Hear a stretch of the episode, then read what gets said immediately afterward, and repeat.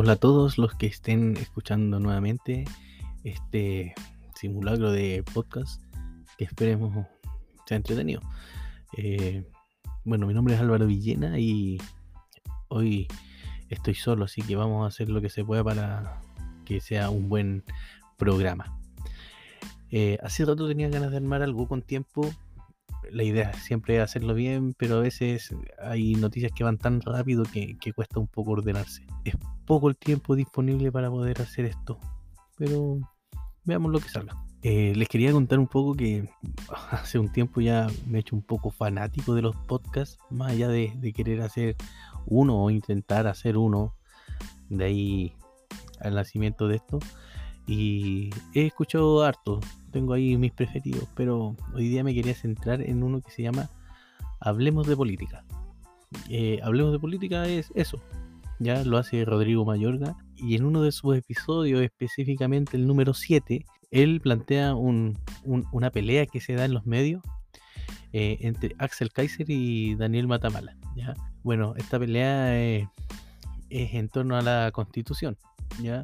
Entonces, en el fondo esto que estoy grabando no, me nació a mí desde la creatividad de, mi ser, pero me parece que es entretenido analizar y me gustaría compartirlo con los que escuchan esto. Encontré entretenido estos, estos intercambios que están estos sujetos por, porque se, se, invocan varias cosas que nos afectan para generar una opinión, ¿ya? El, el tema mayor es lo que titula Matamala en la tercera, en el diario La Tercera, en una de sus columnas, que es la industria del miedo y hace una directa referencia a lo que expone Kaiser en una carta que se publica en el diario El Mercurio. el Mercurio, sí, ese diario que todos conocemos, que siempre se ha dicho que miente y que cada vez lo vamos confirmando con mayor razón, sin embargo se mantiene en el tiempo. ¿Por qué se mantiene en el tiempo? Porque es un instrumento eh, válido para instalar ciertas ideas, entre ellas las de Kaiser. ¿Qué dice? ¿Verdad? ¿Qué, es lo que dice Kaiser que provoca la, respuesta de, Matamala? Bueno, Kaiser dentro de, toda su, su maquinaria mediática, comunicativa, en esta carta que da el Mercurio, él expone varias razones para votar rechazo en, la, lo que se viene del plebiscito de la nueva constitución. Voy a ir viendo algunas de estas cosas que él plantea, si es que las encuentro, porque al parecer no están aquí.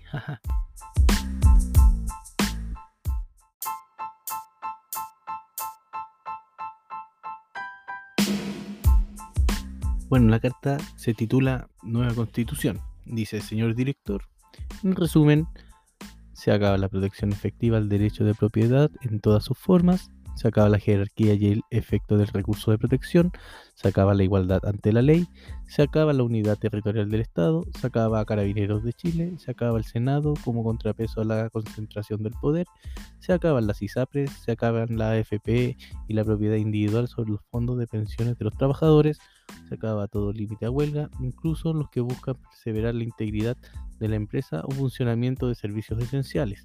Se acaba la educación particular subvencionada, y la diversidad de proyectos educativos, se acaba la exigencia especial para crear empresas estatales, se acaba el sistema electoral imparcial, se acaba el Banco Central con mandato único y con independencia garantizada, se acaba la libertad de dirección empresarial, se acaba el Tribunal Constitucional, se acaba la aplicación neutra del derecho para introducir enfoque de género, se acaba el Poder Judicial independiente, se acaba las iniciativas exclusivas del presidente en materia de seguridad social, se acaba el límite del aborto, eh, se acaba el ser humano como único titular de derechos, se acaba el mundo como foco de las relaciones internacionales del Estado para priorizar América Latina. Esas son 21 afirmaciones que realiza este tipo eh, llamado Axel Kaiser, a lo cual surgieron varias personas para rebatirles estas ideas. Una de ellas fue Matamala, pero también si buscamos un poco más allá, eh, en Twitter le contestan, hay un tuitero llamado Enzo Avagliati que dice lo siguiente. Kaiser publicó una carta en el Mercurio con 21 afirmaciones sobre la propuesta de nueva constitución. 11 son falsas. 6 imprecisas, solamente 4 son verdaderas. Eso es un tuitero X, porque si empezamos a buscar, hay muchos más.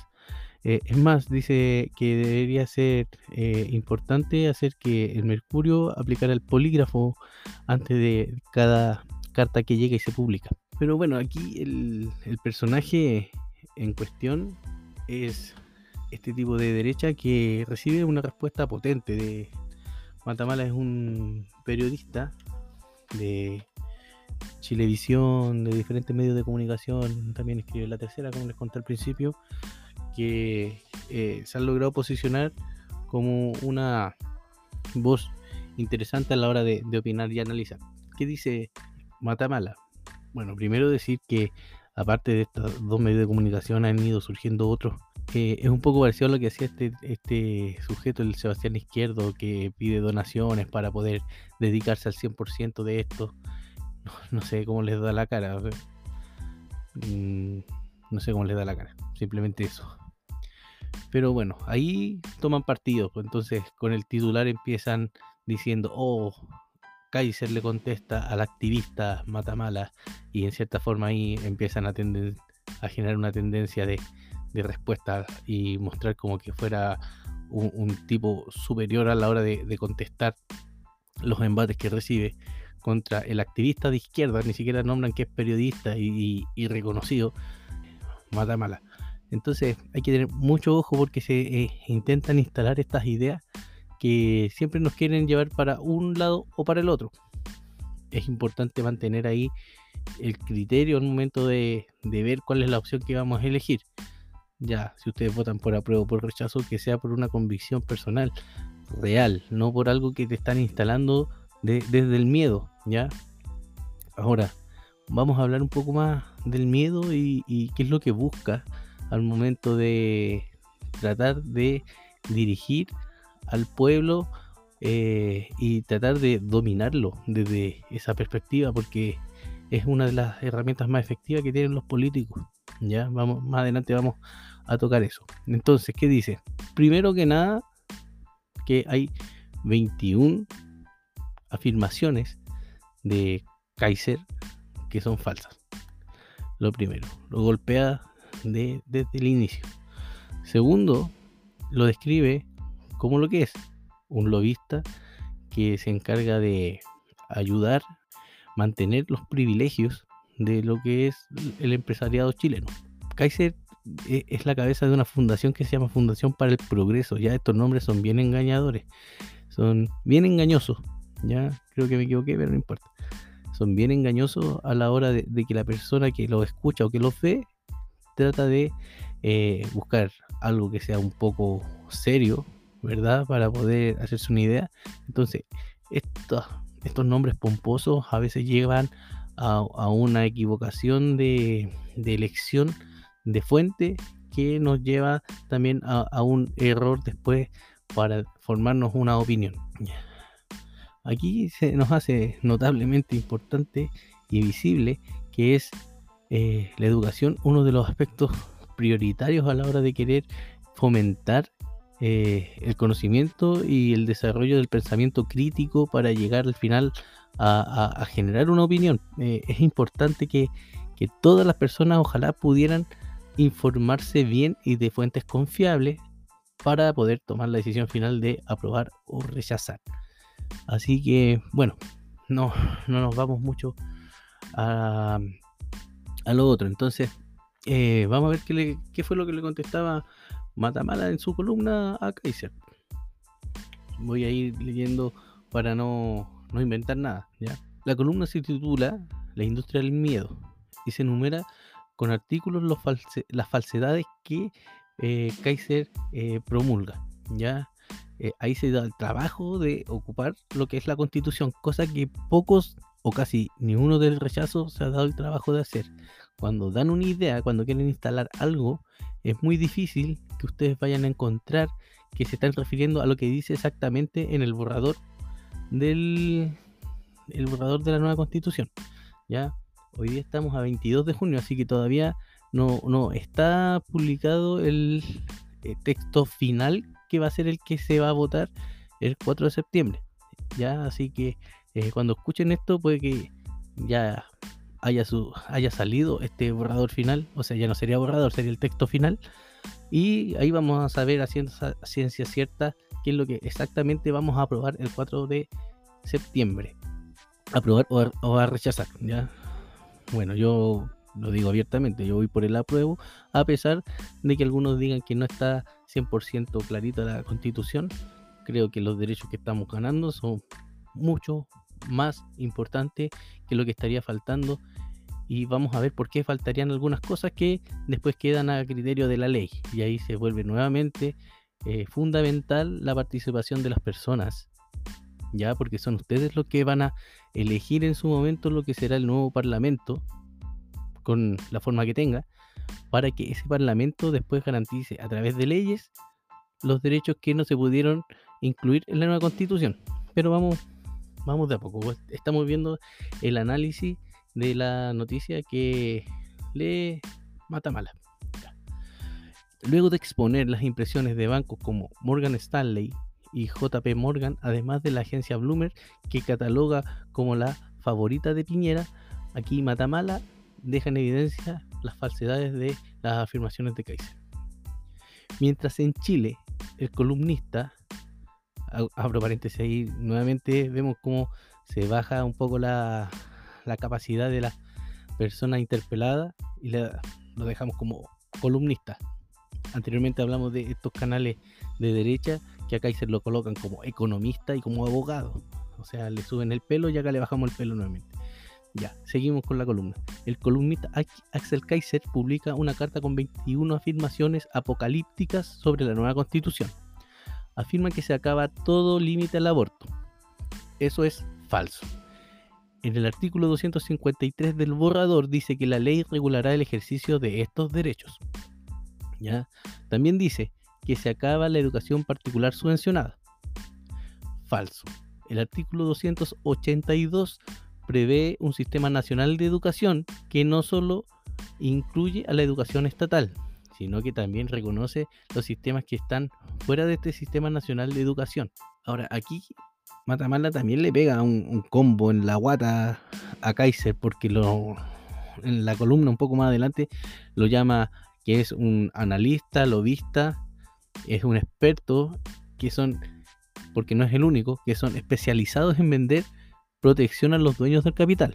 ¿Ya? ¿Y cómo lo hacen? Primero los convencen de que están bajo un posible peligro y que no, no, no es un posible peligro, es un inminente peligro. Y ahí es donde ofrecen los servicios. Y aquí aparecen las fundaciones. Por eso yo hablaba de la Fundación para el Progreso, eh, estas famosas think tank que tratan de, instalar ideas, o las famosas asesorías que van a dar la batalla de las ideas para defender de los, de los posibles peligros es una industria esto y lo vamos viendo que no, no es solamente de un lado, sino que de toda la política, que hay asesores que se encargan de defender ideas y de instalar ideas. Eh, sobre todo cuando venden el papel de intelectuales, ¿ya?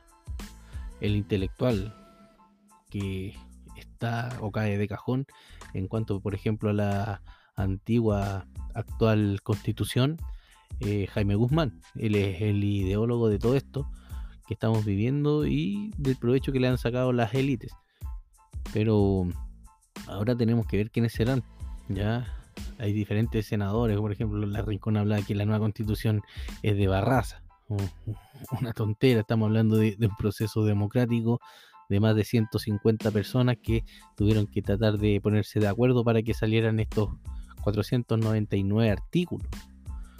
Ya todos los artículos que están en la nueva constitución en este borrador eh, fueron, fueron conversados y se aprobaron con los dos tercios de la Cámara. Y lo que no se pudo pasar es porque no alcanzó esos dos tercios. O sea, estamos hablando de, grandes, con, eh, grandes acuerdos que se lograron y que no siempre nos dejaron contentos a todos, pero es lo que hay.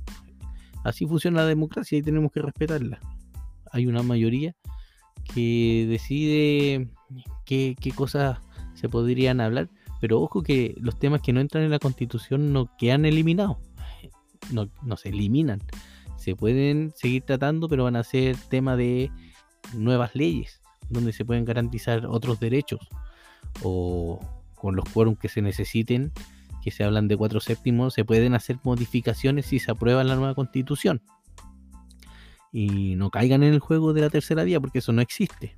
Nosotros estamos en, en, una situación binaria, o sea, tenemos dos opciones, o se aprueba o se rechaza. Todo lo que venga después es producto de la política que se va a generar y de los parlamentarios que se elijan en las nuevas cámaras. Así que ojo con eso, no hay tercera vía, que eso quede súper claro, o es aprobar o es rechazar. ¿Qué se aprueba? La nueva constitución. ¿Qué se rechaza? La nueva constitución. Y si hay un rechazo, no vienen las reformas, porque la nueva constitución tiene esos candados que no permiten hacer modificaciones. ¿ya? Llegar al número de dos tercios de parlamentarios para hacer una modificación constitucional no es fácil, no es fácil. Así que ojo con eso, cuando te dicen rechazar para reformar, es la misma estupidez que se trató de instalar al principio de este proceso, que no tiene pies ni cabeza porque no se llegan a los quórum necesarios para hacer esa reforma. Así que ojo con eso, ¿ya? Ahora, nosotros habíamos mencionado lo que es el miedo. Por suerte, digo por suerte, eh, el mercurio no, es un medio que llegue a la masa. Ahí entran otros medios, por ejemplo, las últimas noticias, o en su momento era la cuarta, eran diarios que son populares, que la gente los compra, eh, que llegan ahí y que también están haciendo su pega. Pero la industria del miedo está nuevamente instalándose desde el punto de vista de diarios como el Mercurio, que eso sí, son diarios elitistas totalmente.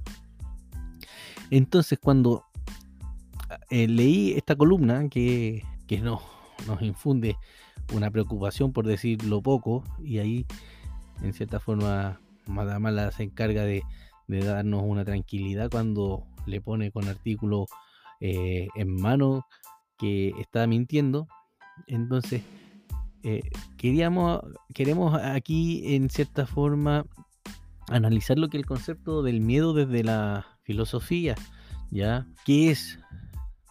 ¿Cómo nace? ¿Qué, qué provoca? Entonces, tratando de ordenar este concepto, eh, por desgracia, eh, es poco lo que se encuentra, porque desde la filosofía uno trata desde el tema de la razón, desde lo razonable, desde la racionalidad, se busca el planteamiento filosófico y pareciera que el miedo no encaja como un concepto racional, ¿ya?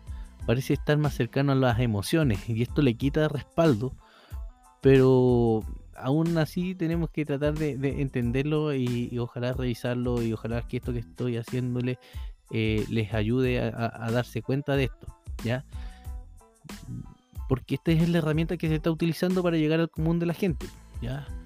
Eh, recuerden que en el plebiscito para volver la democracia se, utilizó el miedo para que la gente no votara por el no y votara por el sí. Eh, luego cuando se postuló Lagos también se, trató de instalar el miedo. Cuando eh, se postuló Bachelet las dos veces también se volvió a instalar el miedo. Acuérdense que cuando gana Piñera a Guillé le sacan en cara de que nos transformaríamos en Chilezuela, ¿ya? A lo mejor a nosotros eso no nos, no nos afecta, pero hubo mucha gente que se asustó porque eh, creyó ese discurso. Eh, luego cuando se intentó en el tema del plebiscito de entrada, también se quiso instalar este miedo de que Chile se acaba, de que nos vamos a la quiebra, de que este oasis que se había formado ya no iba a lograr eh, llegar nuevamente a lo que era, sino que íbamos a terminar como una, como una antigua, eh, un antiguo gobierno socialista, eh, soviético, con, mucha pobreza, etcétera, etcétera. Entonces ahí hay que tener ojo con, con cuando se intenta instalar esto, ¿ya? Esta estrategia ha sido, como decía, utilizada muchas veces eh, buscando siempre los mismos resultados políticos. Y coincidentemente siempre es desde la derecha. Ya la derecha funciona con el miedo. La derecha siempre está apelando al miedo para lograr ganar adeptos o que se confluya con sus ideas. Es histórico, ya lo mencioné. Ahora, aparte de, de querer parecernos a Venezuela, también queremos parecernos a Cuba, queremos parecernos a Nicaragua Y, siempre van a estar esos argumentos ahí. Entonces, ¿cómo lo vemos? Ya, tratemos de, organizar un poco las ideas aquí, de tratar un poco de, ordenar esto. Ya eh, Epicuro, que es un filósofo antiguo, dice que le tememos a todo. Miedo al dolor, le tenemos miedo al fracaso, le tenemos miedo a los dioses y le tenemos miedo a la muerte. Es interesante porque es cierto. Una de las grandes cosas que, nos detiene para tomar alguna decisión o arriesgarnos en algo es el miedo. Eh, que no nos resulte el negocio, que el cambio de casa sea a un lugar peor. ¿En qué más podemos fracasar? En el trabajo, que quizás me cambié de trabajo por una mejor eh, expectativa de vida y no, no se resuelve. Entonces el miedo nos detiene, siempre nos detiene, nos frena. En ese sentido, cuando hablamos como del miedo desde el punto de vista de, del gobierno, de, desde el punto de vista del control del Estado, nos podemos ir también a otro filósofo que es Hobbes, ¿verdad? Hobbes, el que escribe el Leviatán. Él dice que el Estado se constituye precisamente por el ejercicio del miedo. ¿ya? Quizás el mayor miedo, y aquí Epicuro se da cuenta de esto muy rápido, es el miedo a la muerte. Él, me refiero a Epicuro, nos enseña cómo el miedo nos encadena pensamientos falsos, a representaciones falsas como por ejemplo el miedo al dolor físico. El motivo es que este miedo proviene más de la representación de su realidad efectiva. Le tememos a lo desconocido. Por eso el miedo a la muerte está siempre presente. Es probable que se utilice esto para tenernos controlados. ¿ya? Lo desconocido es precisamente lo que viene, el cambio de algo por otro nuevo. Es la muerte de ese algo y eso no nos va a acomodar, ni nos acomoda ahora, ni después, ni antes, ni nunca. Basta que se nos muestre solamente y vamos a dudar en seguir adelante con los cambios o reformas que nos podrían mejorar la vida. Mal que mal, y este es un dicho antiguo, más vale diablo conocido que por conocer. Es interesante esto porque nos podría llevar a, hacer un, análisis de nuestras vidas y trataríamos quizás de ver cuántas veces nos hemos hecho algo por miedo. Quizás nunca le dijimos a, a la persona que nos interesaba que nos interesaba porque teníamos el rechazo, no nos atrevimos porque no teníamos el dinero para comprar algo que queríamos, no invertimos en ese negocio que, que nos interesaba colocar por miedo, por la incertidumbre y, nos quedamos con lo conocido. Lo conocido siempre es más cómodo. Con la publicación del Leviatán de Hobbes se evidenció que el miedo es algo a tener en cuenta durante el ejercicio del poder. Hobbes afirmaba que la conformación, la conservación de la política y del Estado se va a dar por generar miedo en sus habitantes. No nos extrañe que en estos momentos el rechazo parezca transversal. Sin embargo, lo que sucede es que cuando la élite siente que pierde sus privilegios, son capaces de dejar de lado las diferencias que tienen para unirse y lograr controlar el escenario, para que esto, que están a punto de perder el control y el poder, no lo pierdan. Por eso no nos va, no nos debería sorprender que gente de, de derecha reclute a gente de centro izquierda, nuevamente entre comillas, y que el discurso sea el mismo. O sea, hemos visto cómo la DC nuevamente se divide porque hay personas que van por uno de los de, de las opciones o por otra. Ya, especialmente ha surgido aquí la voz de la Jimena Rincón, ¿verdad? Que fue precandidata presidencial, que después la bajaron porque Proboste se impuso y que era eh, el candidato natural por apoyo que tenía de su partido y de la ciudadanía, pero que ella nunca quiso dejar ese puesto. La Jimena Rincón lo único que quería era llegar a ser candidata presidencial, no importa si perdiera. Entonces hoy día ella se encarga de hacer eco de muchos de los temas que está proponiendo la gente del rechazo. Y también instala los mismos miedos. Ahora, esta fue la misma senadora que dijo que iba a ver cómo este gobierno se caía, cómo se hundía y que ella iba a tomar palco. Entonces ya está poniendo su granito de arena. Este partido, la DC, siempre ha tenido esta dualidad, ¿verdad? De, ser de derecha, ser de la izquierda, mantenerse en el centro, pero que nunca se calienta ni, ni toma partido importante, sino que siempre está como ahí al medio, que esa posición le permite en cierta forma a veces inclinar la balanza. Estrategia, convicciones, no sé, ahí analizará cada quien. Pero hay muchos de este partido que se están yendo por la opción del rechazo. ¿Ya? Y pareciera que su discurso se homologa con lo de la derecha. ¿Ya? Entonces, eh, este partido que se decía de centro izquierda, en este momento está en otra sintonía. ¿ya? Esta senadora está en otra sintonía. Y hay que tener ojo, porque nos guste o no nos guste, mueven una cantidad de gente que puede ser eh, en cierta forma causante de que la balanza se incline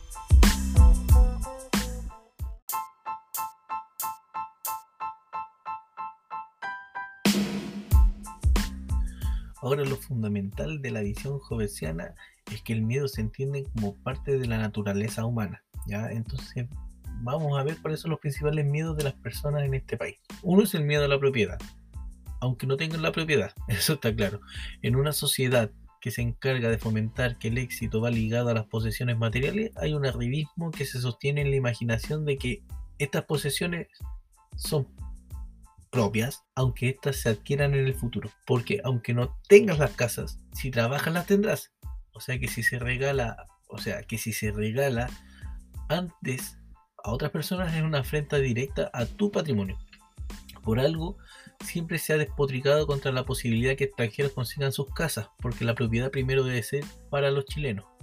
Aquí lo real y lo concreto es que la nueva constitución ayudará a que todos accedan o puedan acceder, eh, pero esta vez garantizado por el Estado, ¿verdad? Ah, el Estado te va a garantizar una vivienda digna dice que se contempla el derecho a una vivienda digna, adecuada, habitable, con espacio y equipamiento suficiente para el desarrollo de la vida. O sea, tienen que solamente acordarse de lo que eran las casas Copeva mm, o los que conocemos la realidad de lo que sucede en, los blogs, ¿verdad? Que son casas minúsculas donde viven muchas personas, eh, más de una familia a veces, que son inhumanas que al final terminan ampliándose y tomándose los espacios y generando verdaderos palafitos súper peligrosos, ¿verdad? Para poder eh, tener un poco más de, lugar en esas casas muy peligrosos que no están hechos por personas o por profesionales que tengan conocimiento de cálculos, ¿verdad? Que, que se necesitan para los materiales que se utilizan. O sea, es netamente ahí un trabajo autodidacta de aquel que lo hace, con cálculo al ojo, así que hay que tener mucho ojo y habría que ser un ciego para no darse cuenta de que actualmente quizás hay acceso a vivienda, pero que no es una vivienda digna. Por lo tanto, con, este artículo se garantiza ya la vivienda digna, prácticamente no ser dueño de nada y que todo es del Estado y que el Estado te lo facilita. Ninguna persona puede ser privada de su propiedad. Eso está escrito en el borrador. No tengan miedo en ese sentido. Nadie les va a quitar sus cosas. Nadie se las va a dar a otra persona. Segundo, y también relacionado con la posesión de algo, es el tema de las cuentas de las AFP. ¿Ya? Muchos se ven de la figura de que tú eres dueño de tu fondo, pero eso no es así. Actualmente ese dinero tampoco te pertenece. En el papel sí, pero es otro el que decide sobre él. Es raro ver que se defienda esa plata teniendo en cuenta que no se dispone de ella, ya bajo ningún punto, porque es la FP la que decide cómo y cuándo se te va a devolver. Por algo las pensiones son tan malas en este país. Ellos deciden a razón de cuánto y a cuánto tiempo se te va a calcular una pensión. Aquí se propone un sistema de reparto. Fondos de las personas que ya lo tienen en la FP. El sistema de reparto garantiza que los pensionados tengan un mejor pasar ya que se hace cargo de cubrir las necesidades del pensionado y no se preocupa de lo que suceda luego de su fallecimiento. Yo he escuchado mucha gente que está más pendiente de que los fondos sean heredables, que sea la persona que los acumula el que los pueda disfrutar. O sea, estamos pensando en cuánto voy a heredar en vez de que la persona que es dueña de eso, según todos, lo pueda disfrutar. Yo soy partidario de que toda esa plata se le devuelva a los cotizantes, que la disfruten, que a los 80 años ya hayan hecho lo que quieran con ese dinero. Y luego el Estado, si es que una persona sobrevive a los 80, se haga cargo de ellos también. Pero bueno, aquí, que es darte una pensión que no varíe hasta el momento en que la persona fallezca. El tema es que cuántas personas quieren heredar la plata de sus familiares. Nuevamente lo reitero. Y eso provoca que no les, o que da la impresión de que no les interesa que sean personas que viven situaciones precarias, sino que les interesa que en su momento se devuelva la plata que quedó como herencia. El sentido común que nos dice que es preferible la, la comodidad del pensionado, ¿ya? Por sobre la plata que deje a sus herederos. Desde mi punto de vista, lo ideal es que la persona gaste todo. Lo reitero porque creo que es importante. Y un nuevo tema que nos causa temor es el tema del derecho de elegir el colegio de mis hijos e hijas. Para que todos estén tranquilos, la nueva constitución garantiza la libertad de padres y madres y o cuidadores a elegir el tipo de educación de las personas a su cargo. En el artículo 19 del Cuerpo de Derechos Fundamentales, o el 284, que, que es la posición correlativa, garantiza que el padre y madre y suman la figura del cuidador, elijan el tipo de educación que quieren que el niño o la persona que se educa quiere estudiar. Y el artículo 17 de Derechos Fundamentales o el 282 correlativo incluye los proyectos educativos fuera del Sistema Nacional de Educación, con lo cual queda el espacio para colegios de tipo particular subvencionado o quizás quedarán con otro nombre, ahí no lo sé, pero la oferta va a estar la cuestión es que deben someterse a las regulaciones y supervisiones que permitan garantizar el uso correcto de las platas, porque estas son disponibles para ser gastadas en los alumnos y en los colegios y no quedarse con la cola. Ya la gente que trabaja en educación sabe cómo funciona esto. No nos van a venir a, a engrupir, porque incluso hay municipios que se aprovechan. Se aprovechan de este sistema porque ocupan el dinero que sabemos que es con un fin en otras cosas y lo, maquillan. Aquí las instituciones tienen que ser súper profesionales. Las nuevas instituciones de fiscalización deben estar muy atentas a que esa plata se gaste en lo que se tiene que gastar. Ya, uno no se puede hacer rico con un proyecto educativo, porque el fin es otro, es entregar una educación que sea lo suficientemente sólida para que las personas se desarrollen en su vida, ya la educación para toda la vida. Y ahí hay que tener ojo, porque los colegios particulares subvencionados a veces nos venden otro cuento. No puedo negar que hay colegios particulares subvencionados que son buenos, que se encargan de que los estudiantes reciban lo que necesitan y salen bien preparados. Pero tampoco se puede negar que hay colegios que se aprovechan del sistema y que mantienen a toda su familia a veces trabajando en puestos inventados. Y personas que no tienen las competencias necesarias a veces las ocupan estos puestos y dejan la escoba en estos colegios. Es importante que las personas que tienen niños en colegios se involucren para que sepan en qué está pasando, en qué se está gastando el dinero que se supone se tiene que gastar en sus hijos.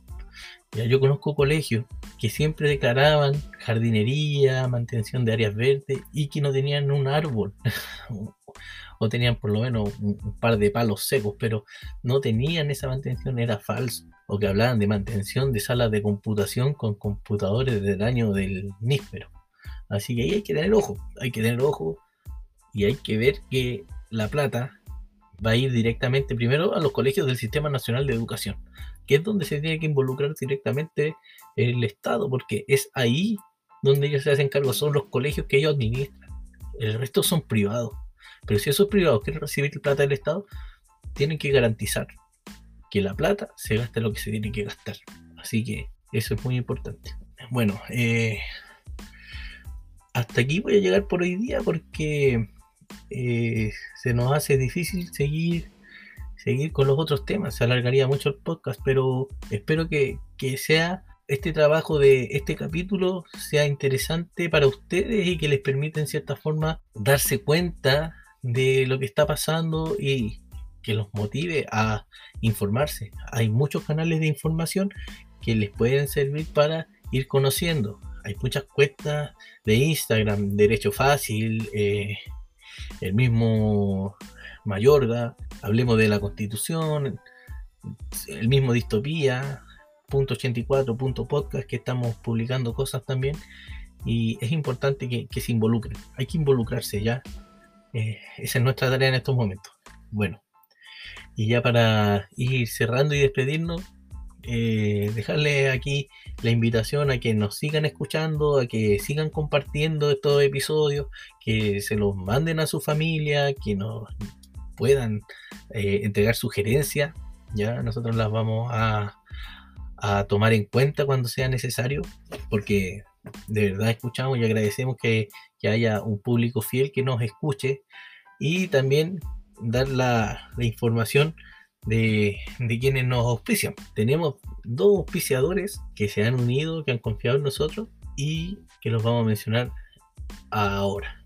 El primero es el gran abogado guion bajo Moroni guion bajo Contreras. Moroni Contreras es el abogado especialista en materias familiares. ¿Dónde lo pueden encontrar si lo necesitan? Está ubicado en San Antonio 385, oficina 303 en Santiago Centro. Así que temas familiares, Moroni Contreras es el hombre. Repito su Instagram, abogado-moroni-contreras. Y el otro auspiciador es algo súper útil para todos. Es Urban Bikes 30, ese es su Instagram, Urban Bikes 30.